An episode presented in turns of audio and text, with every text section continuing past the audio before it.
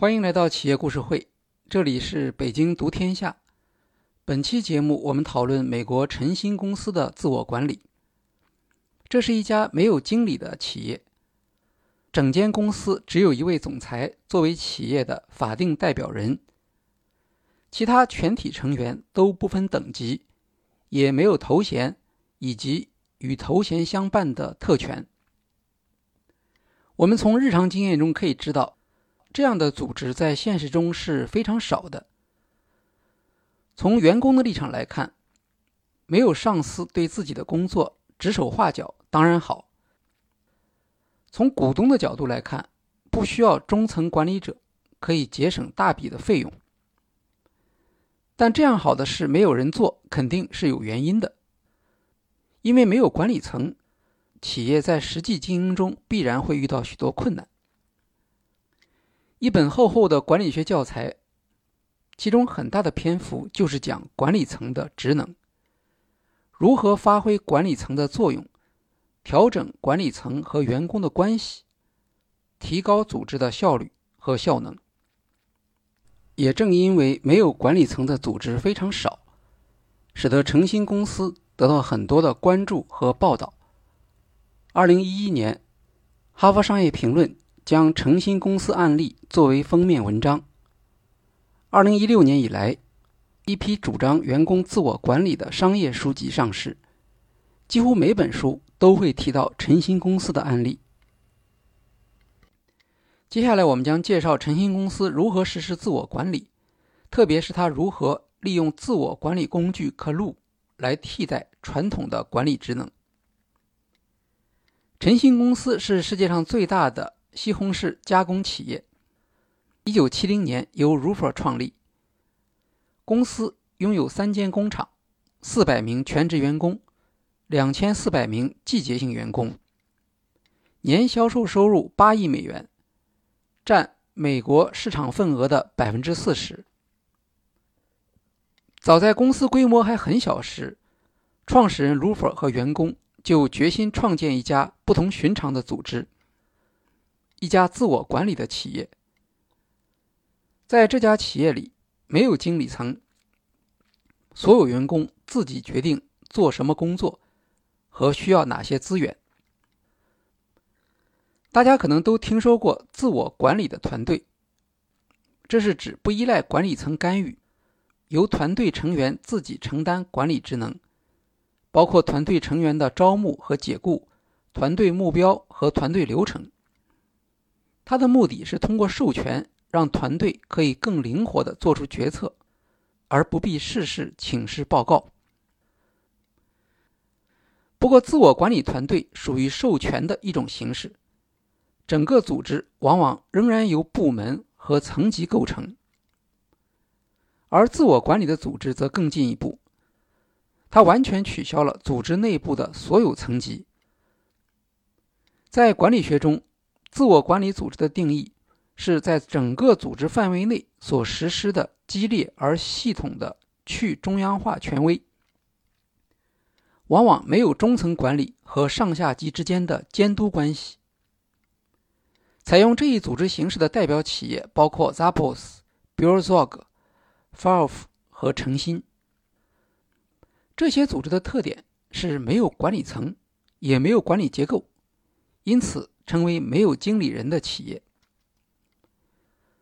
为什么会需要自我管理的组织？这和普遍存在的企业员工工作热情不足的现实有关。全球企业都面临同样的问题：员工在工作中缺乏热情。根据市场调研公司 Gallup 提供的数据，在全球范围内，只有百分之十三的员工富于工作热情。在美国和加拿大，这一比例略高一些，但也只有百分之二十九。造成这一现象的原因有很多，解决的方案也有很多。加强监督是一个方案，比如。让员工接受“九九六”的工作制度。另一个方向是组织的扁平化变革，减少管理层次，让员工享有控制自己工作的权利，用内在动机来激发员工，使得员工的工作和工作动机能够协调一致。其中最为极端的表现就是取消管理层，让员工在工作中自我管理。要想做到自我管理，组织还必须克服一些困难。毕竟传统上管理层承担着许多职能，取消管理层之后，这些职能如何完成，由谁来完成？这是在自我管理组织中必须回答的问题。比较典型的管理职能，像是如何分配任务、任务的数量和质量的规定。如何做出奖励？如何消除搭便车的现象？如何协调一致？最后，企业如何让全体成员对工作的方向达成一致的认识？晨星公司的自我管理以两大基本原则为基础：第一，在工作中不应当强制人们做事，而应当让人们自愿做事；第二。说到就要做到。其中第一条比较特别，因为管理的一项主要职能就是安排人们的工作任务。当然，现在的管理者肯定不会采用强迫手段，而是有商量和讨论。但为员工分配工作任务仍然是管理者的主要职责。比如，美国总统杜鲁门就说过：“领导就是让人们。”做他们不愿意做的事情，并且还要让他们喜欢做。晨星公司取消了管理层，但管理的职能却是无法取消的。为此，诚心采用了一种特殊的方法来替代管理，这就是每位员工都要提交的同事支持承诺表，简称 “CLU”。它的用途是在公司同事间建立起责任。和权利关系，可录是组织成员相互间签署的合约，每年填写一次，年终进行评审。主要的内容包括五项。第一项是个人的业务使命，用于说明本人在组织内的基本目标。总裁 Rufer 的业务使命是世界级的番茄加工技术和纯净的产品。一位在流水线上分拣西红柿的员工，他的使命不是挑出坏的西红柿，而是确保顾客得到没有杂质的番茄产品。第二项是活动，也就是为了实现第一项的个人使命，每位员工同意自己应当完成的工作任务。第三项是指标，用于衡量任务完成程度的。关键指标。第四项是时间期限。第五项是同事。这里需要说明哪些同事会影响你的工作，哪些同事会受到你的工作影响。所有这些相关的同事必须签字同意。这是可鲁成立的关键。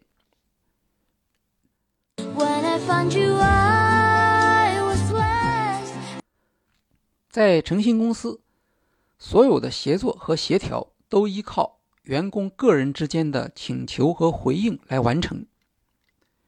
每位员工都有义务回应他人的请求。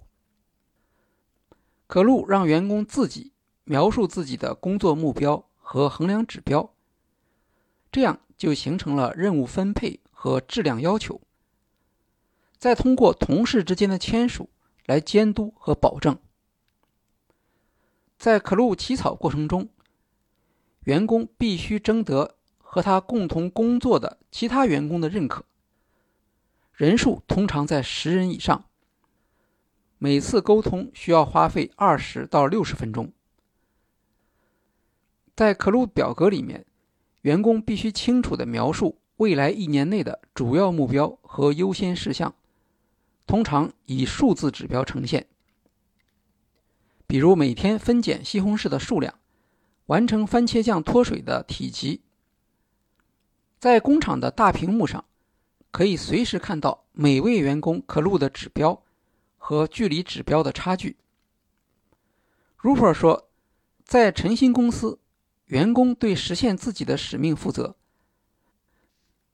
可录创建起组织内的结构，是一种自发秩序，也更富于灵活性。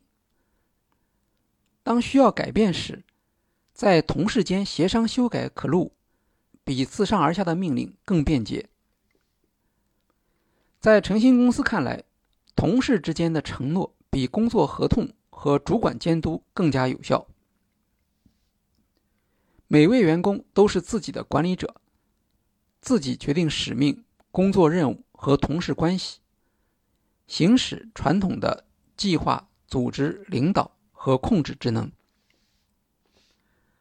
当一项新任务出现时，愿意主动承担的员工可以通过更新自己的使命来领导这一任务，从而保持企业对市场需求的灵活反应。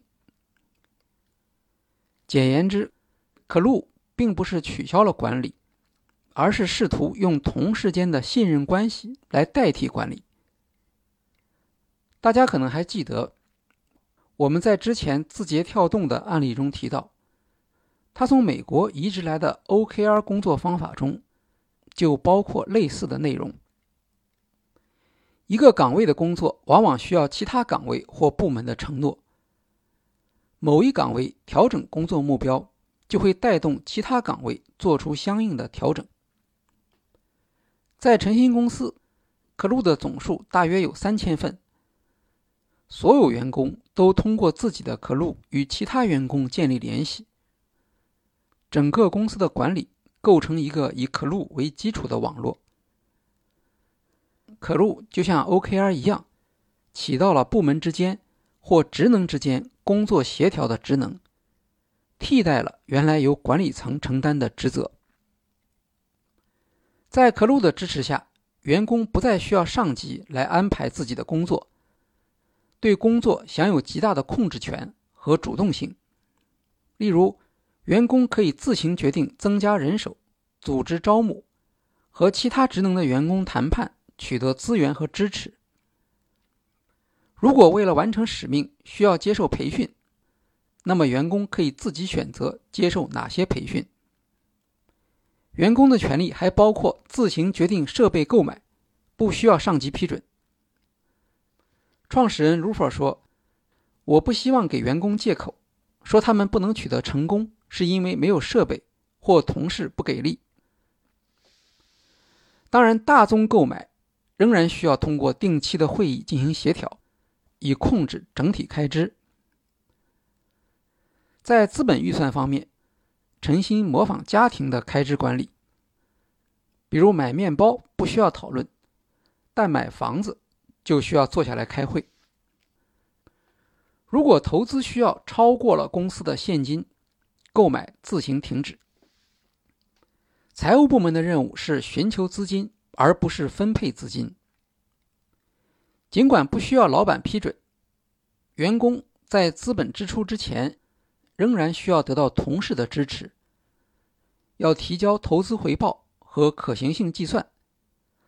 同样，需要招募新人的员工，也需要说服同事支持他的决定。Rupert 并不担心员工会做出错误的决定。他说：“既然人们对个人生活中的许多问题有能力做出决策，那么就没有理由怀疑。”在工作中，他们也可以自己做出决策。下放决策权可以给企业带来许多好处，比如将资本开支的权利下放给员工，他们可以直接发起资本开支的要求，并快速得到满足，而不需要由管理层发起和批准。这可以显著提高企业的市场响应速度。并且，员工所发现的资本开支上的问题，很可能是管理层所没有注意到的。晨星公司每年二月召开例行的战略会议，每个业务部门有二十分钟时间向公司全体人员陈述新一年的计划。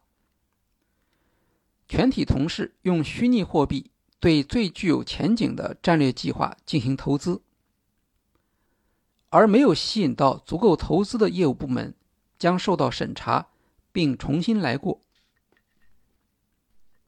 员工的薪酬也是自己决定，但有一个流程上的控制，这就是薪酬评议。薪酬评议包括四个步骤。第一步是薪酬请求，每位员工提出自己的加薪要求以及加薪的理由，理由应当来自员工可录中的内容和工作业绩。第二步是同事评议，可录评估类似于三百六十度反馈，每位员工必须对他的所有同事做出反馈，反馈的结果是透明的，所有人都可以看到。公司鼓励员工讨论可录反馈，反思自己的工作。第三步是当地薪酬委员会评议。薪酬委员会由员工选举产生，其职能包括给出下一年度的薪酬建议和本年度的奖金。薪酬委员会向提交加薪要求的员工提出可录的修改建议，还要帮助不善于表达和呈现业绩的员工找出自己的成绩。薪酬委员会的评议结果并非强制性的。而以达成协议为目标。第四步是审核下一年度的业绩指标。在薪酬评议中，如果出现争议，就参照公司标准的争议解决流程来处理。经过薪酬评议之后形成的薪酬结果，提交给总裁批准。Rufer 曾经希望能够取消最后一步批准，完全由员工自行决定。但目前看来还做不到。他本来也希望每位员工的工资都要做到透明，但这一建议受到员工的反对，未能实现。诚信公司的工资大约比行业平均水平高百分之十五，员工福利高百分之三十五。公司将这一结果归功于不需要支付管理层工资和生产力的提高。在晨星，因为没有组织层级，导致员工没有晋升机会；但有领导力并且表现出领导力的员工，仍然有机会获得激励。他们将能够获得在公司内部的影响力。影响力越大，承担的责任越多，薪酬也就越高。当然，公司内部的影响力是需要努力和竞争。才能获得的。每个人都面临着同样的问题：在没有经理头衔和法定权利的情况下，如何要求他人支持和配合自己的工作？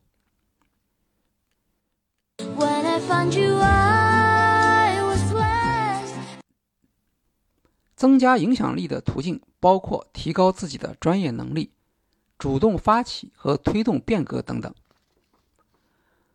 公司希望通过员工发展，将决策权下放，而不是集中到上层。有一半的员工主动选择了供应商谈判技巧的培训，他们认为这项培训有助于提升自己的工作效能。没有职位限制的一项优点是，公司对员工的工作范围也不做限制，自发创新不受工作职位。和职能的约束，任何人都可以发起创新活动，但前提是要能够得到其他同事的支持。在自我管理的组织中，信息不是像传统组织那样汇集到高层，而是要在组织内部自由流动，用低成本的方式让全体成员获得信息。诚信公司每两个月发布一次财务报告，所有员工都可以看到公司和本地或本部门的财务报告。这些透明的信息用来指导组织成员做出方向性决策，理解整个组织当前的优先事项。另一方面，信息透明也对员工的信息分析能力提出了要求。信息过载也是一个需要考虑的问题，可能会导致决策效率下降。这些是自我管理组织中常见的问题。诚心所在行业没有什么特殊性。食品原材料加工企业的员工待遇、声誉不算好。很多人认为，诚心这样的自我管理的组织在控制上会比较薄弱。不过，从诚心公司的例子来看，自我管理实际上加强了组织控制，因为在这类组织中，往往会产生大量的来自同事的监督，以及历史上所形成的许多非成文控制。比如，员工要获得资源和支持，就必须和其他的相关员工进行谈判。谈判本身就起到控制的作用。违反内部不成文规则的做法将受到其他员工的抵制。没有等级和权力做依靠，这会给新同事带来特别大的困扰。新员工在加入诚心之后。适应这样的管理方法，通常需要花很长时间。不光在诚心，所有自我管理的组织中，新员工适应的时间都很长。帮助新员工在平等的关系网络中找到自己的位置和发挥工作能力，都是很大的挑战。解决这一问题的方法之一，是注重员工对使命的理解和认同。传统企业中，很多员工在加入组织时往往怀有很高的期待，但官僚主义的管理很快会削弱员工对工作的期望。员工的期望和公司政策之间出现严重的分离，而管理层则意识不到或缺乏解决的动力。在自我管理的组织中，组织成员在使命的指引下。自行决定如何开展工作。如果想要做出变革，依靠的不是领导或上层的支持，而是要自己来争取资源，说服同事。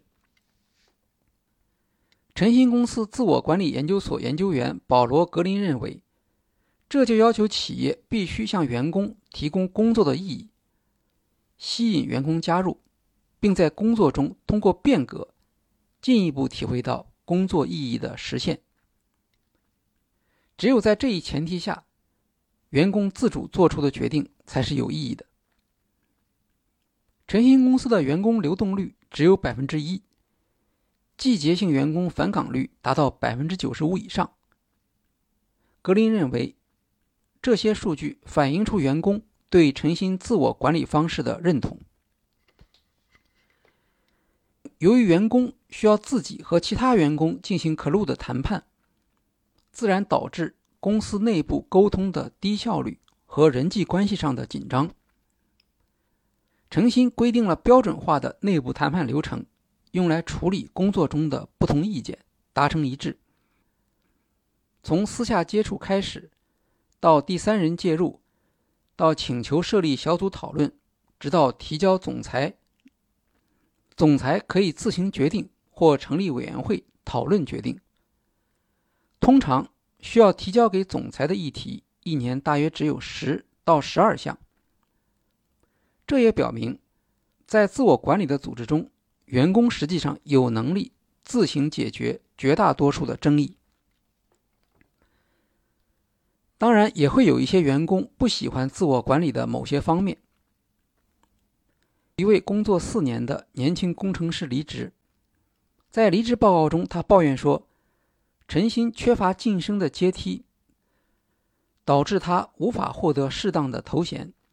如果未来去其他公司工作，对方将如何评定他的资历呢？”另一位有七年工作经验的员工，在不同岗位上获得了多项技能，但在评议时未能获得加薪。因为加薪的讨论是基于他对公司的贡献，而不是他所掌握的技能。于是他离开晨星，去了另一家公司。对方在决定薪酬时，考虑了他所掌握的多项技能，并给予了百分之四十的加薪。在晨星公司内部，对自我管理的看法也存在着不一致。比如，一位资深员工认为，自我管理是一种特质，也就是只有某些人才具备的能力，像是内在驱动或高度自律等等。但自我管理研究所的格林反对这种看法。自我管理应当是人人都可以做到的，就像是人们在生活中可以做到自我管理一样。一般认为，适合采用自我管理的组织会有一些特点，比如它的不同部门的业务活动可能独立性比较强，这样在做业绩评价时可以有相对客观的指标。或者业务中经常需要有定制的，而非标准化的解决方案，这样的企业必须将决策权下放。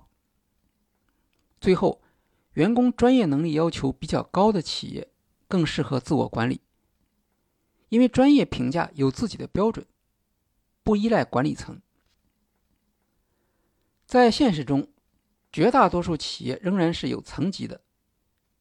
所以，组织也称为科层式组织。不管是政府、企业、宗教组织，他们都有许多层级。科层式组织对于组织绩效的重要性，在早期的管理经典文献中已经得到充分的阐释。这些理论至今并没有失效。近年来，组织变革的一项重要趋势是减少层级，减少微观管理。它的推动因素主要是技术进步和员工素质的提高。当知识工作者成为就业的主体时，严格的上下级关系和微观管理就变得不大受欢迎了。技术进步减少了中层管理和现场监督的需要，员工素质提高，则对工作控制权的转移提出了要求。在高度激烈的竞争环境下。减少监督层级，扩大员工权限，可以提高反应能力和决策质量。这是企业积极推动减少组织层级的动机。但减少层级的限度是什么？减少到哪个程度会影响绩效？却缺乏经验研究的证据。像晨星公司这样的例子，包括我们之前介绍过的 Bill Zog。实际上起到极限和边界研究的作用。他们的成功并不代表所有的组织都应当采用自我管理，但这些案例让我们可以研究，在极端的条件下会发生哪些情况，如何处理，自我管理的潜力和弊端都有哪些等等。对于企业改进自己的组织设计和组织层级，都是有帮助的。好，今天的企业故事会就介绍到这里，谢谢大家。